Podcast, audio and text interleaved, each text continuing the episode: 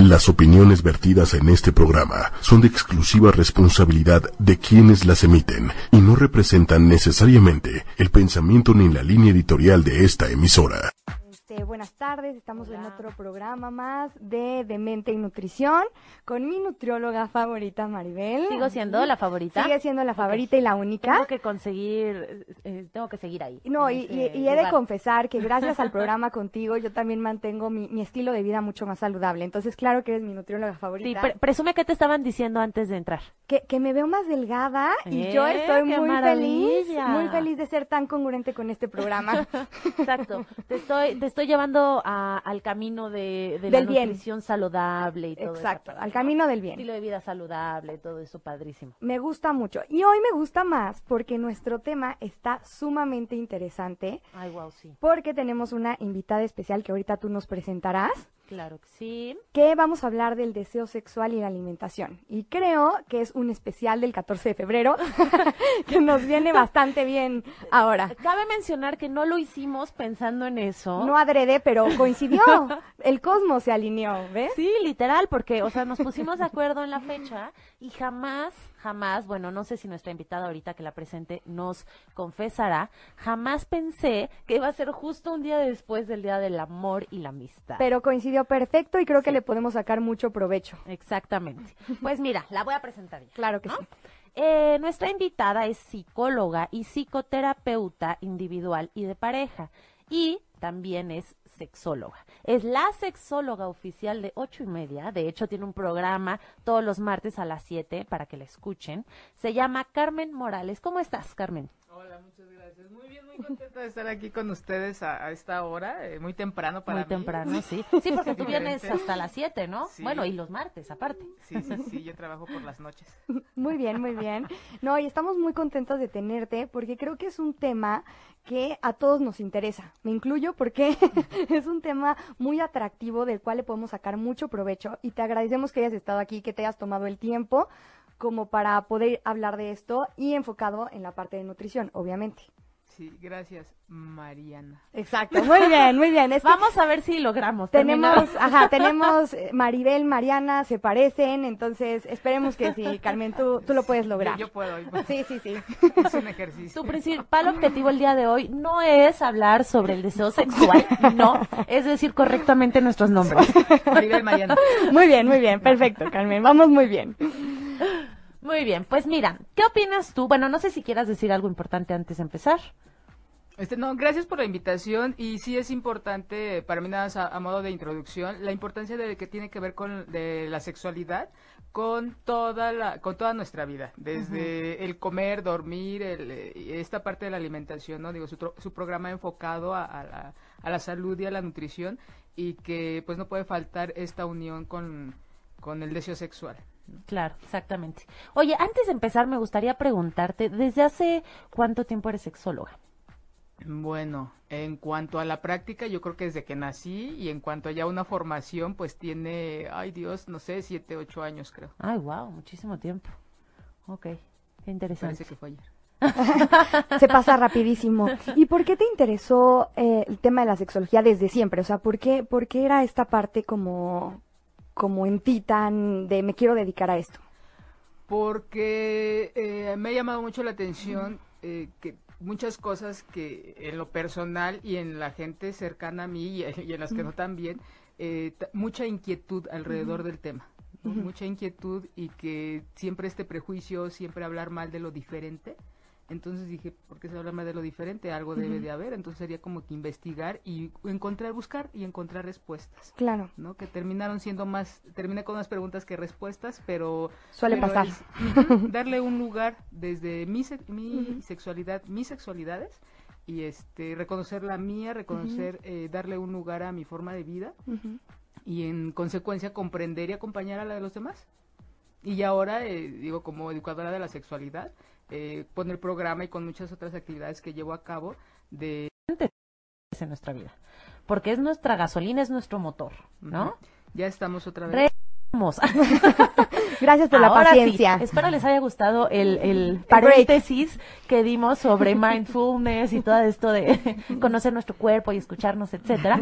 Y ahora sí regresamos a nuestro programa sobre deseo sexual y alimentación. Me gustaría empezar haciéndote una pregunta. Sí. Carmen, si me empiezas a cambiar el nombre, te voy a cambiar yo también a ti. Este, ¿Qué es el deseo sexual? Para empezar, porque muchos hablan y poco sabemos en realidad qué es, ¿no? Sí, mira, así como el deseo sexual, el, es nuestro deseo de cuando tenemos sueño, ¿no? Hijo, empiezo a tener sueño, empiezas a tener ciertas sensaciones, empiezas a reconocer o empiezan a disminuir ciertas habilidades porque ya requieres tú dormir. Igual que cuando tienes hambre, ¿no? ¿Cómo vas reconociendo que tienes hambre? Hay gente que dice, bueno, es que a mí me empieza a doler la cabeza, o me empieza a dar sueño, o me empiezo, empiezo a sentir la gastritis, o empiezo a sentir, igual el deseo sexual. ¿no? Es este deseo de tener placer en alguna parte de tu cuerpo y la mayoría de las veces va enfocado a que esto se eh, culmine en tener un orgasmo. Sin embargo, el deseo sexual es, eh, decía Freud, eh, hablaba Freud de la libido, ¿no? Es esta pulsión de vida, esta pulsión que te da el, la energía que te da para, para vivir. Ese es el deseo sexual.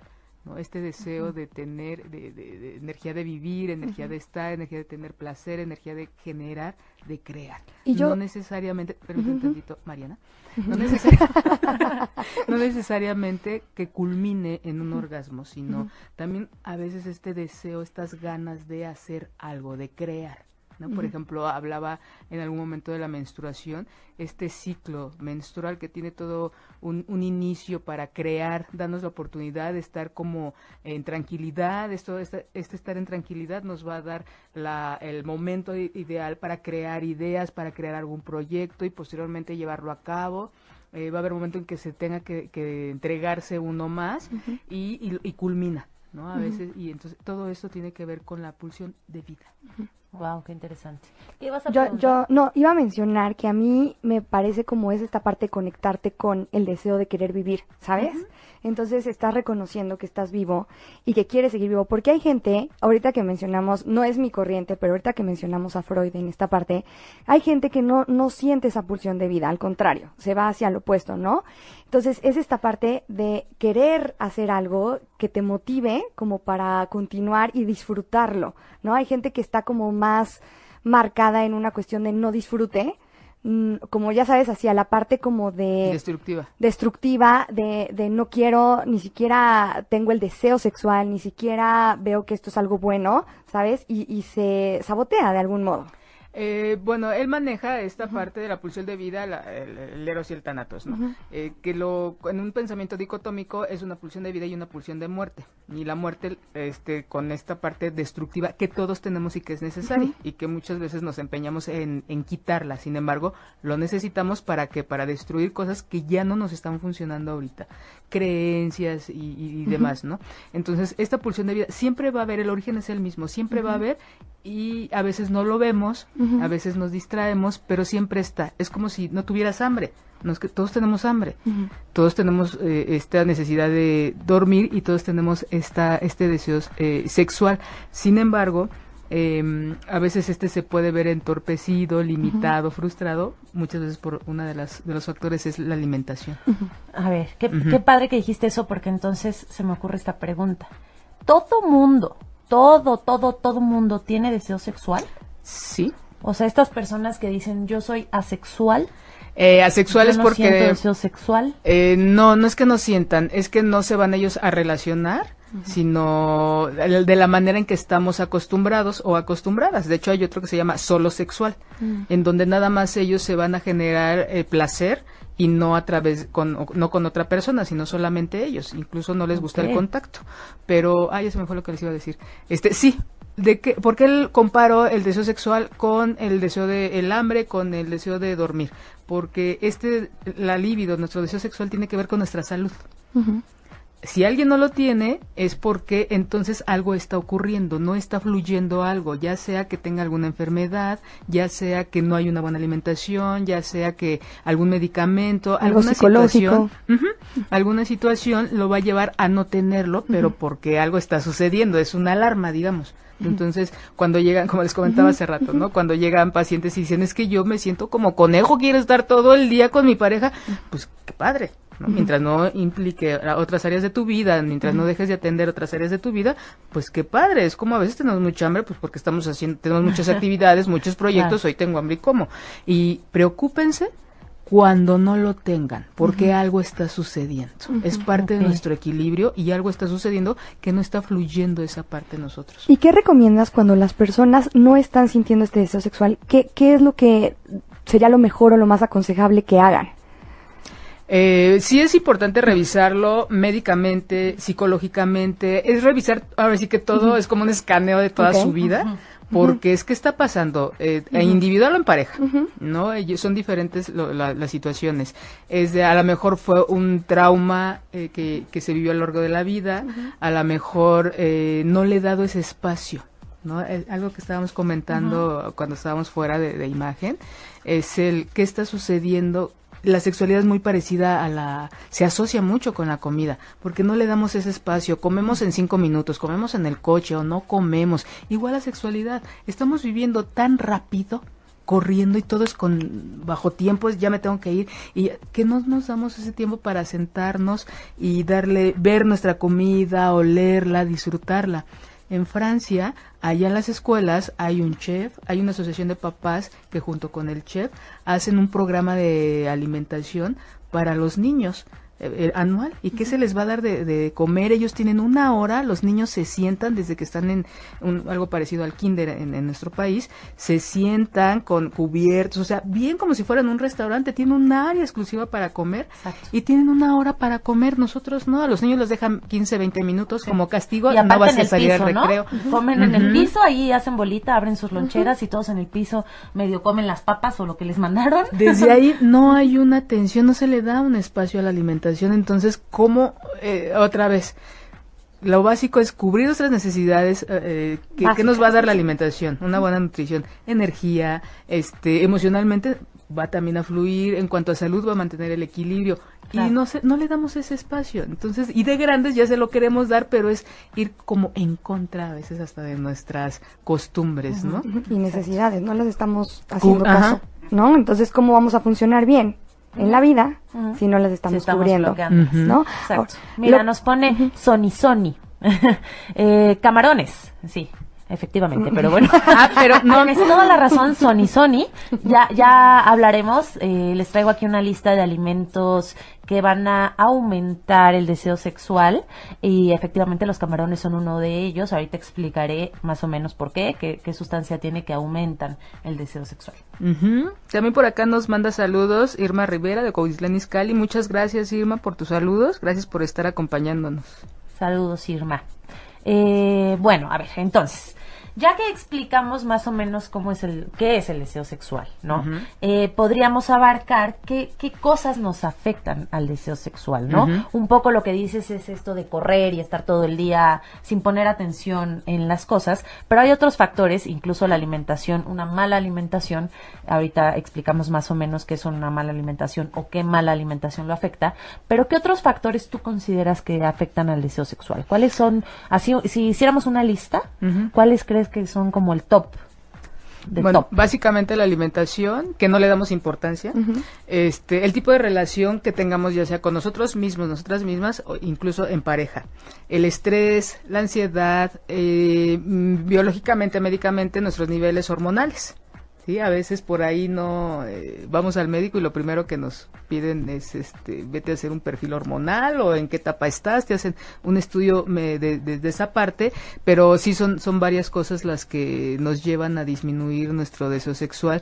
Muchas veces la frustración que estamos viviendo laboralmente académicamente o todos estos claro, el estrés, principales factores. Eh, que el estrés al final va a liberar cortisol. El cortisol es una hormona que creo que hemos hablado muy seguido de ella, porque nos afecta, nos sube de peso, nos afecta en la concentración y ahora, bueno, pues también les tengo la noticia de que el cortisol afecta para, para el deseo sexual, ¿no? Porque inhibe o disminuye la producción de testosterona. Sí, es este, bueno, nada más me faltó alcohol, el fumar y ciertos medicamentos. Cuando yo explico esta parte del estrés que disminuye el deseo sexual, el estrés es cuando está todo nuestro organismo está como atento, Ujú, O sea, es una reacción del, del organismo a, di- a diferentes eventos, pero imagínense estar tenso todo el tiempo. Eso genera un gasto de energía impresionante. Por supuesto. Aparte de la liberación de, de, de, de- de- ¿cómo te? cortisol. ¿Cómo me llamo? Ah, ah. yo, ya empezamos. Maribel, mucho gusto. No, oye, no. este, cortisol. de cortisol. Sí, o sea, se segrega, pero también hay mucha tensión y se gasta mucha energía. Es como, eh, veámoslo en grande porque ya la mayoría de la gente vive en, en estrés constante, entonces ya se habituó a este estado. Cuando ustedes eh, chocan o han chocado, ¿qué sucede? Terminan, eh, reaccionan de una manera, todo su cuerpo está en alerta y ya después de que pasa el evento viene un cansancio. Una- un desvanecimiento tremendo porque gastaron mucha energía en, en, en ese momento. Entonces, si están en estrés, siempre están gastando energía y siempre están tensos. Entonces, no van a tener un energía que se requiere para un encuentro erótico sexual. Aparte de que este, aparte de energía, se requiere potencia. ¿Cuánto? Sí, no, imposible. Entonces, este sí es como de los mayores factores que influye para disminuir el deseo sexual y sumarle pues otras eh, eh, otros aspectos, ¿no? El- las actividades de casa, no hay tiempo de nada y ya no sé. Pero qué Problemas triste, con la pareja. vivimos, o sea, vivimos bajo estrés. Vivimos bajo estrés. Sí, claro. O sea, ah, tenemos muchas alternativas para disminuirlo, pero implica hacer un esfuerzo, ¿no? Y entonces, pues no tenemos tiempo, ¿no? Básicamente. Y, y, pues no hacemos nada para disminuirlo y termina afectando totalmente la, la relación. Me imagino, y, y tú me podrás asesorar mejor, que cuando una persona está bajo mucho estrés y esto está afectando su deseo sexual, también afecta en la relación de pareja, ¿no? Sí. Sí, sí, sí, es un deterioro. Nosotros somos seres que nos divi- no- eh, interactuamos en diferentes contextos. Cuando uno no está bien, empieza a alterarse el- todos los demás. Uno es el que va a empezar, pero de ahí se viene a desencadenar todo un desequilibrio en todas, en todas las áreas. Y ahorita, er, ahora, sí que aterrizándolo un poquito más a lo, a lo que nos, nos toca el, el día de hoy, la alimentación, ¿no? Exacto. De verdad no se le da eh, esa, esa importancia eh, y el efecto que tiene un desequilibrio o una mala alimentación en lo que es el deseo sexual. Ah, platicábamos ¿no? antes de, de empezar el programa con Maribel. Cuatro. Hijo, bueno, pura palomita, que las voy a ir anotando. Este, que las dietas estas que, que es donde se baja mucho de peso. Las dietas extremas, ¿no? Ajá. Estas dietas milagro que aparte nos encanta hacer. Todos, todos, todos. Y quien, quien esté libre de pecado que tiene la primera piedra, nos- que nos todos un hemos hecho una dieta extrema. En algún punto de la vida, todos hemos dicho, voy a bajar de peso y entonces dejamos de comer, ¿no? Porque aparte es lo que pensamos, para bajar de peso tenemos que dejar de comer.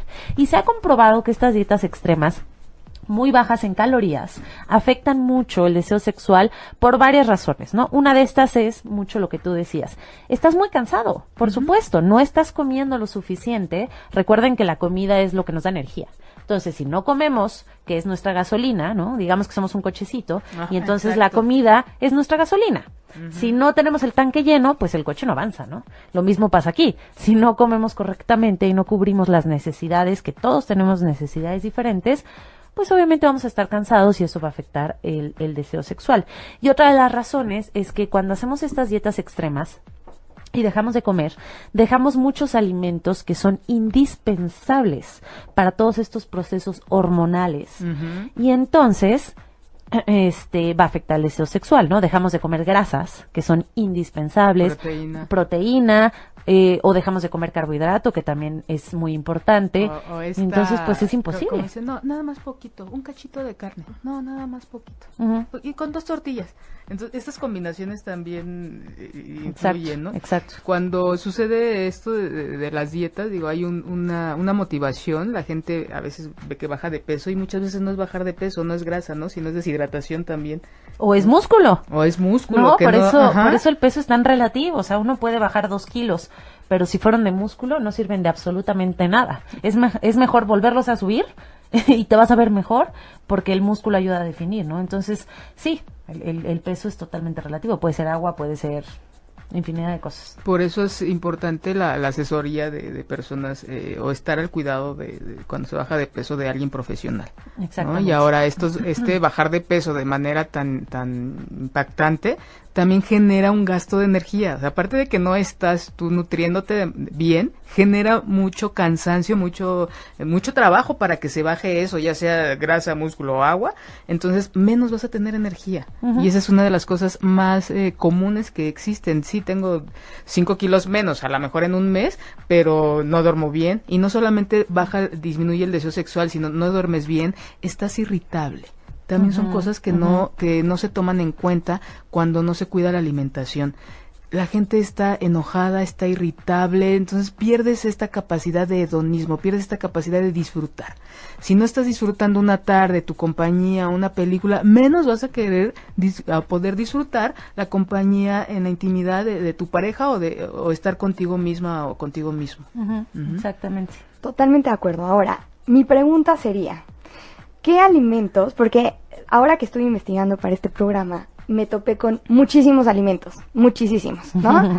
¿Qué alimentos realmente sí aumentarían? Son como, o sea, yo los llamaría, corrígeme Carmen si me equivoco, pero como más afrodisíacos, ya sabes, como qué alimentos sí harían que eh, el deseo sexual aumentara y si son los mismos para hombres que para mujeres. Ok, este, muchas preguntas al mismo tiempo. Sí, ¿verdad? pero- Sí, nos bombardeó. Me, me- emocioné. me- es, que, es que como veo que hablan Espera, mucho ¿puedo- es como... puedo agregar más yo- preguntas? Yo quiero, yo quiero. Sí. ¿Qué opinas de...? Vas, Maribel. Contéstale. Tú eres la nutrióloga. vas. No me digo, me refiero a que, ¿qué otras preguntas Ah, quieres? ah, ok, ok. bueno, este, si nos vamos un poquito a esta, vamos a empezar con lo de los afrodisíacos, que es algo que a mucha la gente le llama la atención. Científicamente no lo hay. No hay algo, esto pues viene de, se asocia a Afrodita, aquella diosa griega, en donde pues a ella se le, se le atribuyen ciertas características como seductora, atractiva y que te- se le facilitaba toda esta parte erótico-sexual, pero este, no hay un, científicamente no está comprobado que un alimento a ti te genere un, eh, que te aumente tu deseo sexual. Ok. Como decíamos desde un principio, son una serie de factores. Imagínense ustedes que no se sienten a uso con su cuerpo porque traen 5, 10, 15, 20, 30 kilos de más. Súmale que traes problemas con tu familia. Súmale que estás estresado. Así te den el camarón más grande, potente y que con mucho contenido en zinc. Eh, jamás. Manuel, ¿qué fue esa cara? ¿No- ¿Nos explicas, por favor? Sí, o sea, no va a suceder. Claro. Dice eh, Enrique Guzmán en un concierto que dio. Dice, con un camarón que me salga bueno y la experiencia que yo tengo, bueno. ¿Qué sucede? Son una serie de, de- de factores que te van a llevar a vivir tu, tu vida, ero- o tus sexualidades o tu vida erótico-sexual de una manera plena. No solamente es un alimento. Ahorita va a mencionar, nos va a mencionar eh, Maribel algunos, algunos alimentos que te van a permitir a que a mejorar tu circulación, a que no se pegue la grasa en las paredes de tus venas, que la circulación es muy importante para la libido, este, para tu deseo sexual.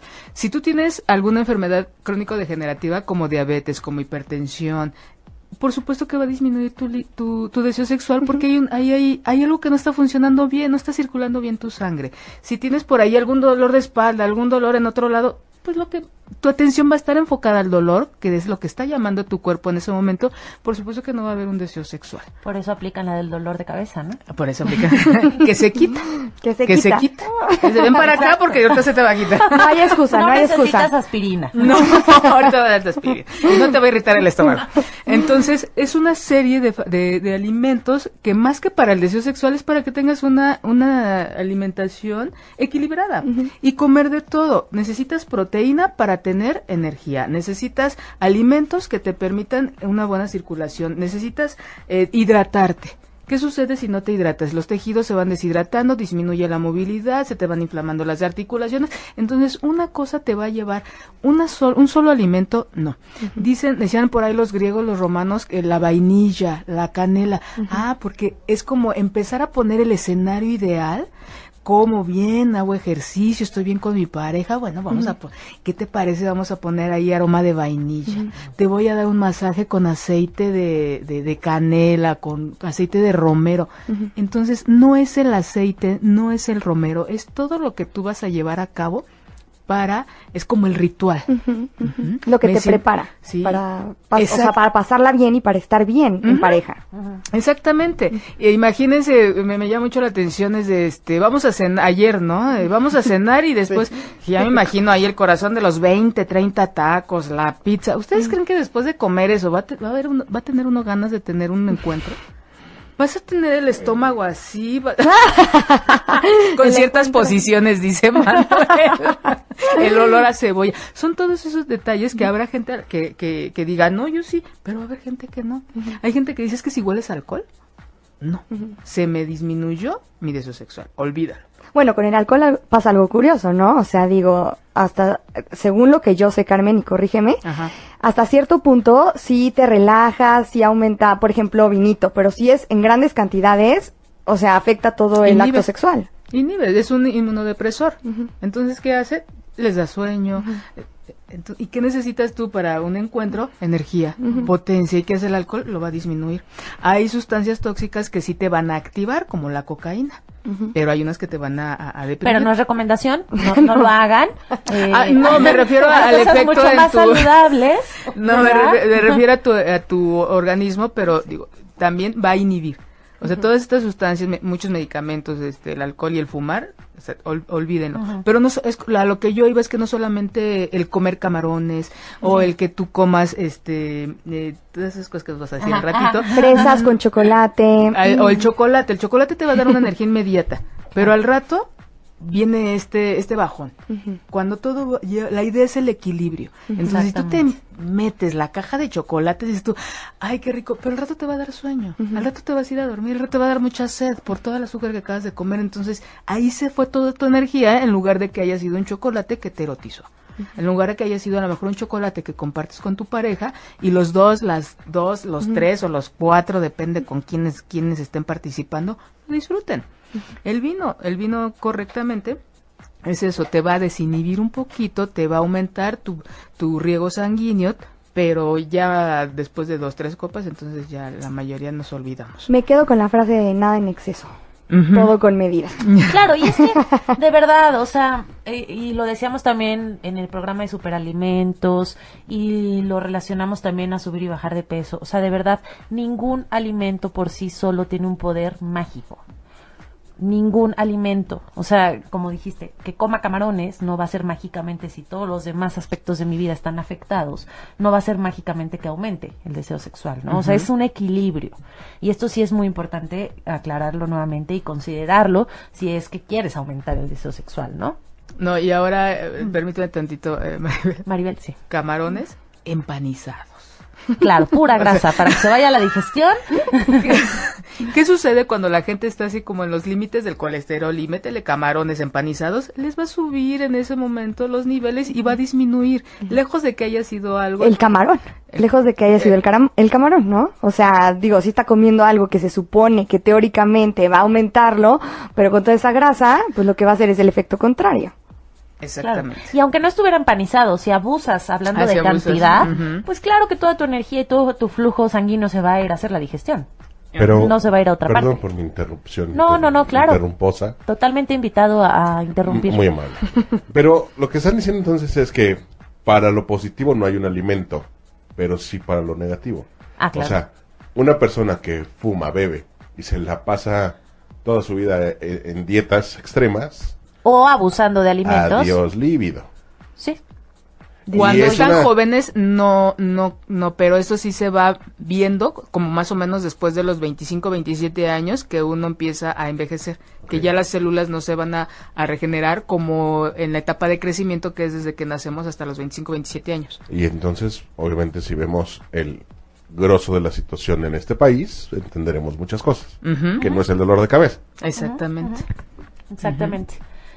Mira, nos comenta María Séptimo. Muy interesante el tema de hoy. El llenarnos la boca no es saber comer y creo que es un mal en nuestra población. Saludos. Así es, María. Totalmente de acuerdo, es un, es un mal en nuestra población y efectivamente eso no es comer, ¿no? es llenar un hueco, es llenar emociones, es tapar algo por ahí, pero no es comer, no es hacernos conscientes y no es nutrirnos, ¿no? Y luego va disminuyendo el deseo sexual que a veces no lo tenemos tan claro y es de quiero sentirme bien. Vamos por la pizza. Mm, Pedimos algo para satisfacer porque sí genera placer comerlo de manera inmediata. Entonces Claro. eso va incrementando nuestro peso, nos va alejando de lo que vamos sintiendo. Entonces el placer, ese deseo sexual, lo voy a cubrir con un placer inmediato que es atascar. Y vamos, y beber y comer en exceso. Ujú. En- Y, y el deseo sexual, pues ya, bye. Ahorita Adiós. sentí rico, me comí la caja de chocolates. Bueno, vamos a dormirnos. Claro. Entonces, sí, es, es este, eh, es como la, la- la bola de nieve, ¿no? Que, que va creciendo y vamos dejando este deseo sexual a, a- a un lado. O sea, yo lo veo como si quisiéramos sustituir el placer sexual por el placer con la comida. Ujú. ¿Sí me explicó? Y de que sí te lo está dando, porque si te lo estás comiendo Sí. en ese momento, sí, o sea, Es inmediato. es inmediato. Entonces, sí lo estás obteniendo, pero entonces estás dejando el, el otro placer, por así decirlo. Cuando es una, una problemática de pareja, entonces. Porque a lo mejor es más rápido obtener placer por el alimento, Claro. que es inmediato y que no va a poner peros y que no viene enojado al trabajo y que no viene... Y que no depende de alguien más, ¿no? Porque es mi relación con la comida, no interviene otra persona. O a lo mejor así es la relación de pareja. O sea, su relación está basada en la comida. Ah, también, pues Y- cómo y se inicia. los- exacto, y todos los momentos que pasan juntos es comiendo. Es más, luego a mí me da mucha risa cada vez que me meto a, a Facebook y veo así estos videitos de eh, en- estar enamorado es subir de peso juntos, ¿no? Y se ha comprobado que las parejas felices suben de peso, cosa que no estoy, Ujú. eh, no estoy a favor de esa teoría, porque no porque estés feliz con tu pareja vas a subir de peso, ¿no? Pero muchas parejas desvían la relación hacia eso y, y ven como parte importante y fundamental en la relación estar comiendo juntos, ¿no? ¿Qué hacen el 14? Estaba escuchando estadísticas, no me acuerdo, pero lo que más disfrutan las parejas para festejar el 14 es ir a cenar. o sea, siempre comida. Los cumpleaños, los festejos, es vamos a comer o vamos a o vamos a cenar, ¿no? Pero cuando sucede esto, yo siempre he dicho, cuando hay el equilibrio, cuando está uno con la persona correcta, creces. O estás tú en tu soltería, mientras los dos, o tú sola, o los tres, o los cuatro, crezcan, hay un crecimiento laboral, personal, eh, académico. Si hay ese crecimiento, estás con la persona correcta. Pero cuando sucede esto es algo no, algo están compensando que porque subir de peso es una di- di- dice Adler este ustedes no bajan de peso y al rato van a tener llenas las, las terapias intensivas les van a llenar los bolsillos a los internistas a los terapistas entonces no nos está hablando de esa felicidad es una felicidad a lo mejor en ese momento pero no hay una conciencia de que te estás haciendo daño al, al tener estos excesos al estar compensando Ujú. qué es lo que están dejando de hacer por estar comiendo Exactamente. ¿no? Así es, y no comiendo obviamente las mejores opciones, ¿no? O sea, cenando la pizza con el pastel de chocolate y helado de vainilla Y refresco, y el refresco, la, cerveza, ¿no? Que vamos a lo mismo, si un día lo haces no va a pasar absolutamente nada y se vale, es completamente normal hacerlo, ¿no?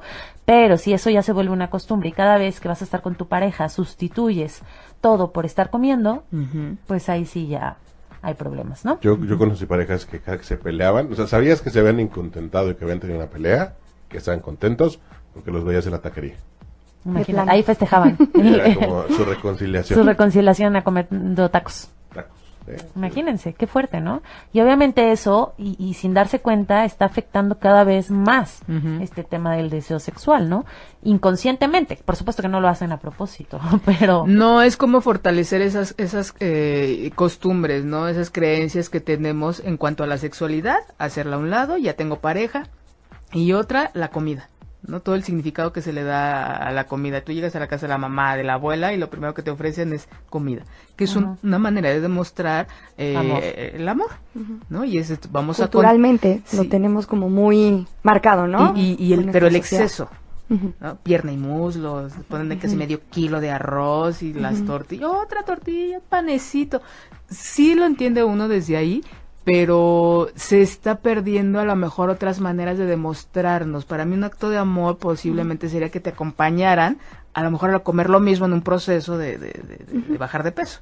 Sí, que estuvieran contigo apoyándote. Cocinar juntos, eso, eso siento yo que une mucho a una pareja, cocinar juntos, elegir opciones saludables, probar platillos nuevos juntos. Ay, ¿qué te parece si hacemos esto que vi, que se ve riquísimo y se ve súper saludable? Y entonces lo, lo cocinamos juntos, lo probamos juntos y, y vamos creciendo juntos, Pero aquí ¿no? también entra esta psicología cultural, ¿no? Que de repente es, no importa, total, me como unos camarones, ¿no? Y en realidad, pues ya vieron que científicamente a lo mejor no hay una prueba, pero en su mente, con eso se soluciona y con eso va a tener para cumplir.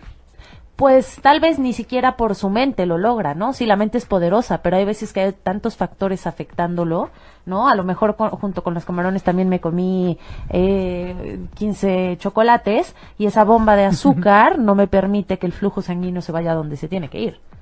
Y entonces, por más que uno diga, no, mi mente es muy poderosa y me comí el camarón, pues sí, pero no está funcionando lo demás, ¿no? Muy bien. Nos comenta, ah, ¿ibas a leer tú también? No, o ibas a leer el el mismo. mismo. Ah, Dice Titi Garza, ¿qué recomiendas cenar para no perder el líbido? Ok, Eso es muy, es, es una pequeña eh, pregunta para una gran respuesta. exacto. ¿Qué se, qué se recomienda? Se recomienda comer de manera equilibrada.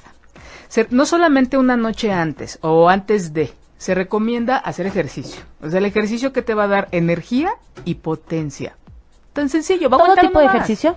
Sí. O sea, correr, yoga, pesas. Es, por ejemplo, yoga ya es un ejercicio que entra de, de- de- en- para llevar a cabo un contacto contigo como que a un nivel un poquito más espiritual, más allá de una... Sí te va a dar una elasticidad, ah, es muy buena para la elasticidad. Eh, sí te va a, lle- a llevar a dar un beneficio físico, pero también te va a ayudar a contactar. Digamos, esta parte eh, en cuanto a hacer prácticas o ejercicios eh, como meditar, que ya es como más alejado de, de- o la gente no lo considera, es muy importante. Entre más estás en contacto contigo, más sensible estás. Claro. Y, y, y tu pareja también, y los lleva a tener no solamente un encuentro erótico sexual con un gran orgasmo o muchos orgasmos, sino también para tener un encuentro, una fusión de cuerpos, de mente, de alma. Que eso no nos enseñan, no nos enseñan, Mariana. De nada más creen que el Palomita, punto palomita. oficial, el punto... Estoy tomando nota, ¿eh, Carmen? Yo aquí, aquí estoy. el gran punto es el orgasmo y luego y luego hay mucho. Me permitió estar contigo, sentirte y dejar de sentir eh, nuestros cuerpos para sentir más allá. Y esto conectar. fortalece, Ana, conecta, y esto fortalece nuestro vínculo como pareja. Y, y eso eh, no, no alcanzamos a llegar allá porque creemos que ya el orgasmo es como que lo máximo. Sí, es muy padre, es muy rico, pero hay cosas más allá. Pero fíjate cómo de la yoga sale todo esto, ya sabes, o sea, ¿Ven por qué vamos a hacer yoga? No, o ya- sea, ya sé, te- te, ahora me queda claro. No, no, no, no. O sea, no, porque Mejora yoga- la circulación. te mejora todo, te, te cambia la yoga vida. para hacer el cardio después. Ha- Hago yoga porque me ha cambiado la vida, Sí. me hace sentir, o sea, como nunca me había sentido. Maravilloso, o sea, me siento relajada, me siento contenta, me siento motivada, me siento, duermo mejor, o sea, me ha cambiado todo. siente, te sientes. Sientes, en sí hay ciertas eh, posiciones, ciertas formas que sientes cómo va a circular. Llega tu sangre aquí, te llega la sangre al corazón, te llega sang- sientes partes del cuerpo que nunca habías sentido. Y eso es reconocerte y estar en contacto Te contigo. duelen partes del cuerpo que no sabías que existían. Cabe aclarar. No, es que uno no. Aunque no creíamos- creían que- que sabían anatomía. Exacto. No. Uno no, no se da cuenta lo intenso que es hasta que lo practica. O sea, yo, yo me acuerdo que yo decía, hacer eso, qué pérdida de tiempo. Una hora ahí estar respirando, no, muchas gracias. Y cuando lo practiqué dije, wow, me duelen partes del cuerpo que no sabía que, que existían. O sea, es Fíjate, ahorita que mencionaste fuerte. lo de la respiración, digo, qué importante también es la respiración, ¿sabes? Es, es básica y no estamos conscientes ni siquiera de nuestra respiración, ¿no? Ahorita que, que, que lo dices, es, o sea, es la base de nuestro, pues gracias a que respiramos vivimos, básicamente. Cuando me hacen preguntas como esta, de qué, qué ceno, qué hago, es lo básico. Come bien, respira. Cuando nosotros estamos bajo un nivel de estrés importante, con ansiedad, con miedos, lo primero que nos que dejamos de hacer es respirar. Cuando hay mucho estrés en un lugar, cuando vayan a un, cuando vayan a, cuando vayan a un velorio, este, Cuando hay- Espero no ir próximamente. Sí, yo pero- también. Pero lo tendré es la invitación. Eh, la gente no respira. ¿Qué te dicen? Lo primero que hacen para relajarte en, en intervención en crisis es respira. Es saber, vamos a empezar a respirar e inhalar, exhala para que más o menos tu organismo empiece a regularse. No somos conscientes, no somos No somos conscientes de nuestra conscientes. respiración. Entonces, más que una cena, es hacer un, un cuidado constante, es ser congruentes, es empezar a modificar tu vida haciendo ejercicio, revisa tu ejercicio. Digo, si nunca has hecho, no te vas a ir a inscribir, no, empieza a caminar, empieza a No vas a un em- ¿verdad? planchas, o sea, cosas sencillas. Eso te va a ir pidiendo, nuestro cuerpo es tan sabio y siempre se va a ir sobre lo, lo que lo va a hacer crecer, el cuerpo te va a pedir más.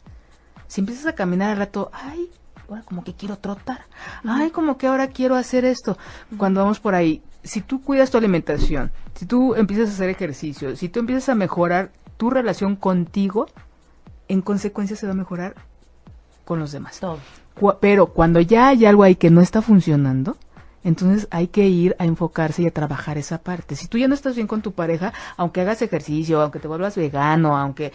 o sea, no, porque el problema ahí no va a ser ese, sino va a ser algo específico con, con tu pareja. Si tú tienes por ahí algo atorado que no te puedes relacionar, que traes por ahí miedos, que traes los vínculos, si tú aunque te vayas a- al, al gimnasio seis horas, aunque practiques, no vas a estar contigo. Entonces es como un escaneo para ver qué cosas no están fluyendo, más allá de un alimento, más allá de, de lo otro. Pero pues sí se recomienda como que una vida en equilibrio este, de manera general. Qué, qué fácil suena, qué difícil es. ¿No? Sí. O sea, la verdad es que sí sabemos qué es lo que tenemos que hacer. O bueno, lo que lo ideal sería que, que queramos estar bien con nosotros mismos. Eso sería como, como lo más importante. Pero qué difícil es estar en equilibrio, ¿no? O sea, eh, como que tendemos a irnos a alguno de los lados o de los polos. Y entonces es esta lucha por, por buscar estar bien, por querer estar mejor, por querer no solo por mí, sino también por mi pareja, porque muchas veces eso me hace más feliz a- al simple hecho de yo solo estar bien, no sé si me explico, o sea, como que el que también tenga una buena alimentación, que también esté saludable, Ah, sí, ¿no? sí. Porque muchas veces es yo, yo, yo, ¿y qué pasa con mi pareja, no? Claro, sí. Y si tú ves saludable a tu pareja, pues te vas a sentir bien, no te vas a sentir contento.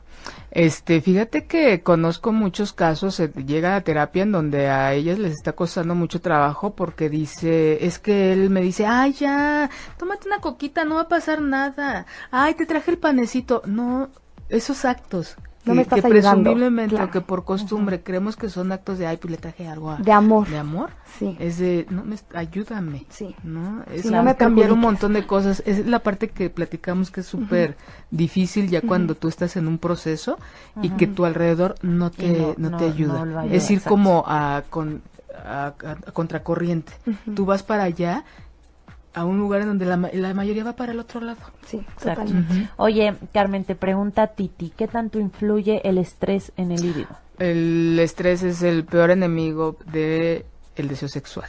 Es lo que les decía hace ratito. Tú- el estrés es estar en como en estado de alerta siempre y se gasta mucha energía, hay mucha deshidratación. Entonces lo que menos hay gente que llega y dice, bueno, para para este eh, voy a tener una noche de pasión para desahogarme.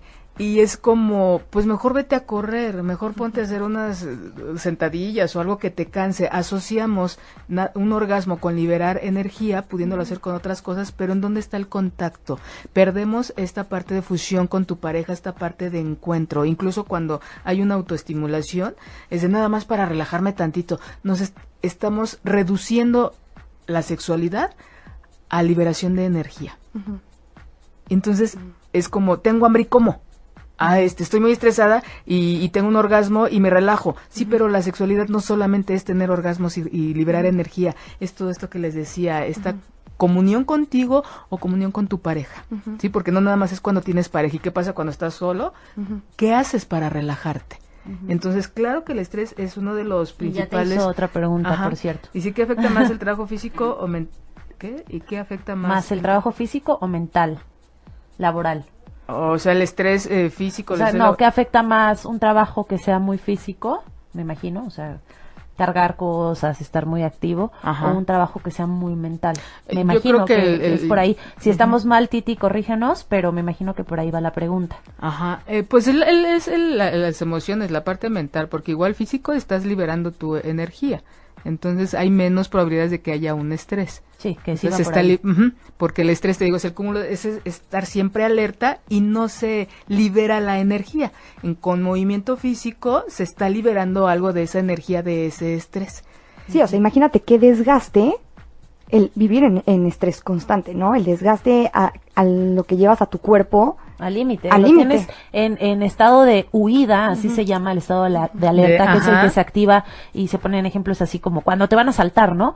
Todo mundo cuando te van a saltar, bueno, nunca me han intentado asaltar Mm, y- estoy muy no. agradecida, espero no pase, pero cuando te van a saltar, o sea, todo el mundo corre como si estuvieran las Olimpiadas, ¿no? Y es por este estado de alerta que se activan todas estas bombas de hormonas y, y, y estás al máximo, pero no se puede vivir así. Pero se liberó. Qué bueno que mencionas eso, Maribel. Cinco. Se liberó. Estoy tan contenta, no lo puedo creer. se liberó. ¿Qué pasa cuando te aventaste tres horas de tráfico? ¿En dónde se libera esa eh, eh, el- en ningún lado. Entonces se queda ahí y eso es eso es este yo siempre he dicho es cáncer para el alma. Hay que sacar esa energía. Los dentistas, cuando vas al dentista que te abres la boca y te dicen, oiga, usted es muy estresada y tú, "Oh, oh, a ver, me abrió la boca, me abrió el cerebro, las emociones. Porque hay un desgaste en los dientes, En la piel. Hay una deshidratación. O sea, cualquier especialista con el que vas te va a decir que vives en estrés. Porque es evidente. Tu piel, tus dientes, tu... Hay un montón, todo, todo, todo, tu líbido, ¿no? Entonces, imagínense el, el, este... Claro que va a disminuir por tanta energía que se gasta y que no se libera. Que está ahí como, bueno, ¿y ahora qué hago? que se supone que por eso no hay que quitar esta capacidad de, de estrés porque esta nos va a llevar a huir, nos va a llevar a resguardarnos, nos va a llevar a liberarnos, pero cuando no se libera se queda ahí esa energía. Y es eh, Dañina. y es dañina Sí, para es uno dañina mismo. Totalmente. Eh, bueno, teóricamente ya se acabó el tiempo. No sé, Manuel, qué opine, porque como tuvimos que empezar un poquito más tarde, me imagino podemos alargarnos unos cinco minutitos más. Eh, ¿Te parece o no te parece? Estoy de acuerdo. ¿Está- ¿Estás de acuerdo tú, Carmen? Ah, sin ningún Perfecto. problema. Entonces, si quieren seguir escuchándonos, pues vamos a seguir otro ratito porque pues tuvimos ahí un- un- una pequeña interrupción. Sí, un espacio para entonces estar en no nos contacto va a dar con la tiempo que de, nos de- de tanta información, ¿no? Sí me gustaría esta parte, Mariana, no sé tú qué, qué piensas. Ay, Tache. Mariana, dije. ¿Y yo quién soy? Maribel. Y aparte voltea, ¿qué tal, eh? Es mi Dije, seguridad. Mariana. Es mi seguridad. ok, no, de los alimentos, porque creo que sí hay gente que, que dice, bueno, Sí. nada más nos prometen. Ya Ajá, sabemos que no hay, no hay un afrodisíaco, ni un Exacto. camarón te va a Ajá, llevar a exacto. tener una noche de, de pasión este con 20 orgasmos, ¿no? No. Pero sí, que ojalá, ¿no?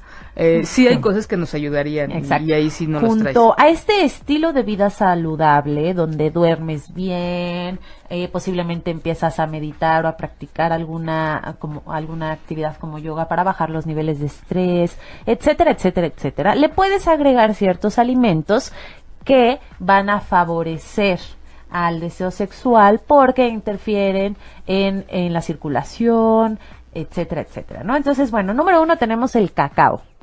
Cacao no es igual a chocolate. ¿Por qué? Porque la gran mayoría de las veces que decimos voy a comer cacao, vamos por el sneakers, ¿no? O vamos por el, el chocolate lleno, El un- ajá, o uno de estos eh, blancos, ¿no? Con Oreo y bla, bla, bla. Y eso ya es más manteca y grasa y azúcar que otra cosa. Hay que buscar chocolates amargos que tengan mucho cacao, de preferencia, y hay unos de 90% cacao, si no, bueno, un 85, un 80, no todo el mundo tolera un 90% cacao porque es muy, muy, muy amargo. Pero lo que va a hacer el cacao es que va a liberar endorfinas y va a liberar serotonina. También el cacao se manda mucho para la depresión por la liberación de endorfinas y de serotonina, ¿no? Que obviamente son muy importantes para estar contentos, estar relajados y poder tener deseo sexual. ¿Voy bien? Muy bien. Excelente. ¿Me saqué palomita? Palomita, palomita. Perfecto. Muy bien, ahora sí vamos con los mariscos. Los Camarones, ostras. ¿Qué otro se te ocurre? Este, camarones, ostras, Dios. Esos. Pescados, yo leí mucho de pescados. Pescado, todo, todos los mariscos, los pescados. ¿Por qué? Porque son rico- ricos en zinc. Ajá, o sea, el pescado es rico en zinc, el atún es rico en zinc, las ostras, los camarones, bla, bla, bla. Y el zinc Langosta. va a interferir, la langosta va a interferir en la formación de testosterona y de estrógenos. Sí, este, también lo- lo- este- los alimentos tienen que ver con la producción y el equilibrio hormonal, ¿no? Tanto mujeres como, como hombres. El pescado tiene mucho omega. Entonces, eso es lo que nos permite este, también para la circulación, ¿no? Es- Los ácidos grasos, Los ácidos exacto, el pescado, las nueces, las almendras, la linaza, todas estas grasas llenas, o sea, todos estos ácidos grasos que son llamados como grasas buenas, van a regular todo el sistema hormonal, van a bajar el colesterol, el colesterol elevado en sangre sí se ha comprobado que eh, provoca disfunción.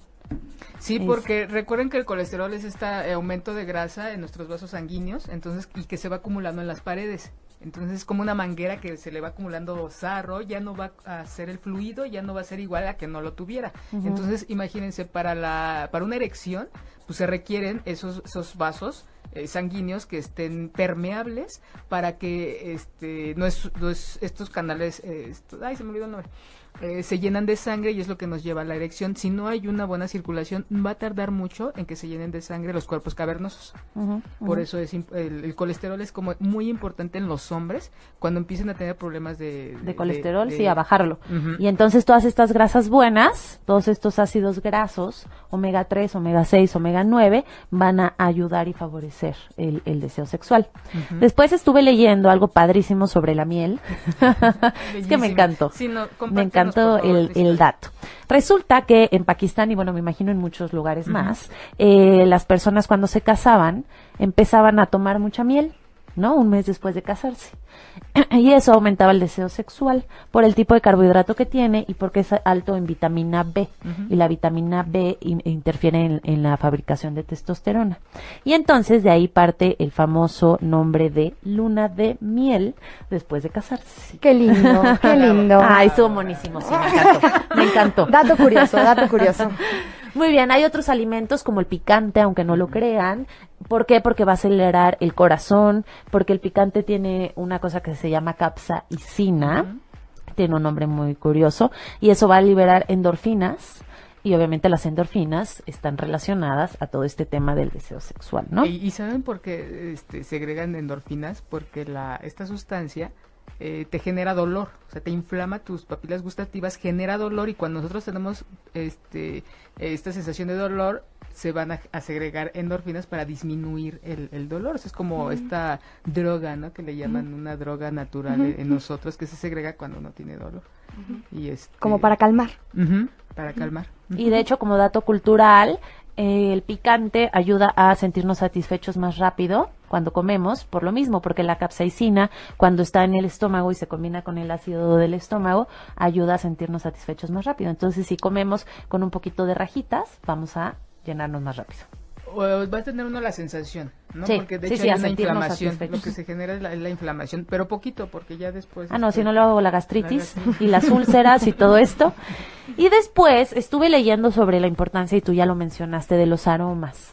Eh, lo importante que es eh, trabajar esto con aromas. Y había algunos estudios que hablaban sobre el aroma del pepino, que en, en las mujeres es uno de los aromas más potentes y que más les gusta y que más va a aumentar el deseo sexual. En sí el aroma, no el pepino por comerme el pepino, sino el oler el, el pepino, ¿no? Entonces, bueno, como estos hay muchos más, claramente, eh, ¿qué vas a decir? Eh, que es como, estas son, son como eh, hablar de una manera eh, general, pero la invitación es que también revisen ustedes, la gente que nos ve, la gente que nos escucha, de manera individual, qué les genera placer. Hay gente que dice, híjole, me gusta mucho el peperoni, o el este el salami, y me encanta. Y me lo como y lo siento en otras partes de mi cuerpo. Es como em- hacer un ejercicio de sensibilización, de estar en contacto con, con uno mismo, con una misma, de qué comes y, y lo sientes en la espalda, lo sientes incluso en tus genitales, lo sientes, dices tú, ay, siento bien rico tomar o comer esto. O sea, es una invitación a que experimenten qué Claro. alimentos. Y ahora, una, también vean qué, qué sentidos son los que ustedes tienen eh, Más desarrollados. Más desarrollados. Hay gente que tenemos el olfato, el gusto, el oído, la vista. Que entre por todos los sentidos, básicamente. Que entre en el sentido que más te gusta. ¿No? Porque hay quien, decía hace rato, no, me, encan- me endulzan el oído. Eso es uno de los sentidos importantes para ti. Hay quien dice es que el verte o el olerte es uh, rico o el nada más te huele y no te bañaste o algo y a mí me el líbido. Y please, bañate. Que aparte cabe mencionar rápidamente, porque ahora sí ya, ya vamos a, estamos cerrando el programa, pero rápidamente mencionar que el, a tema de, eh, el tema de cómo te huele otra persona también tiene que ver con la química y el qué tan diferentes o parecidos son eh, ADNs y genéticamente y todo esto. Entonces, hay personas que a lo mejor a ti te encanta cómo huelen y a la persona al lado dice que huele horrible. ¿no? Claro. Y no es porque eh, nos haya bañado, sino porque genéticamente son muy parecidos.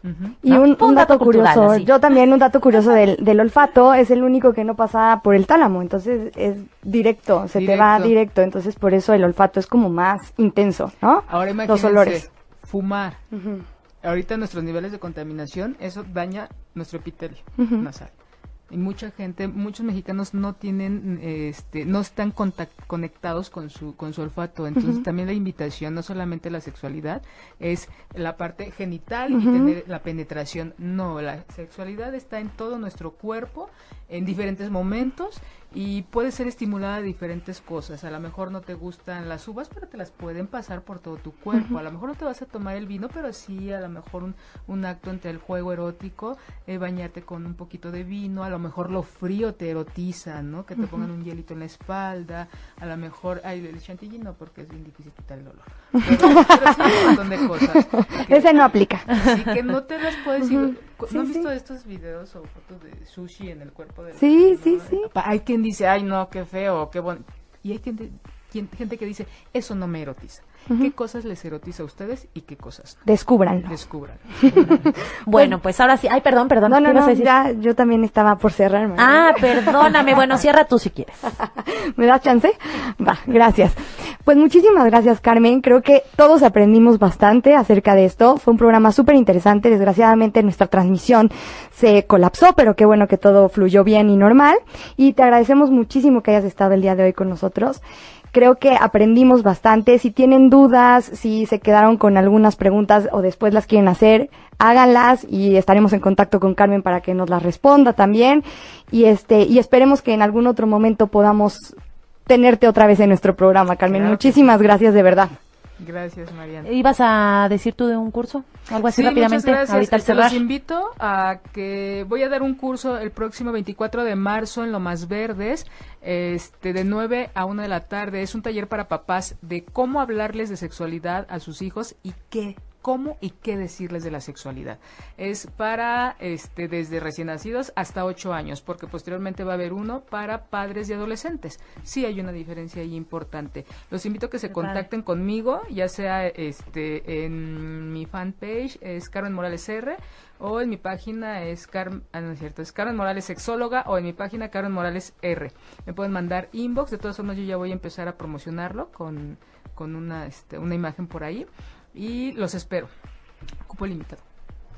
Así que a- Pues, apúntense. Buenísimo, ¿no? Eh, que tengan una excelente tarde y nos escuchamos el próximo jueves, ya saben, su programa de mente y nutrición. Y los martes a las 7, ¿cómo se llama tu programa? Sexología ocho y media. Ah, perfecto. Muchas Bye. gracias. Hasta luego. Hasta luego. Si te perdiste de algo o quieres volver a escuchar todo el programa, está disponible con su blog en ochoymedia.com. Y encuentra todos nuestros podcasts de todos nuestros programas en iTunes y Tuning Radio. Todos los programas de ochoymedia.com en la palma de tu mano.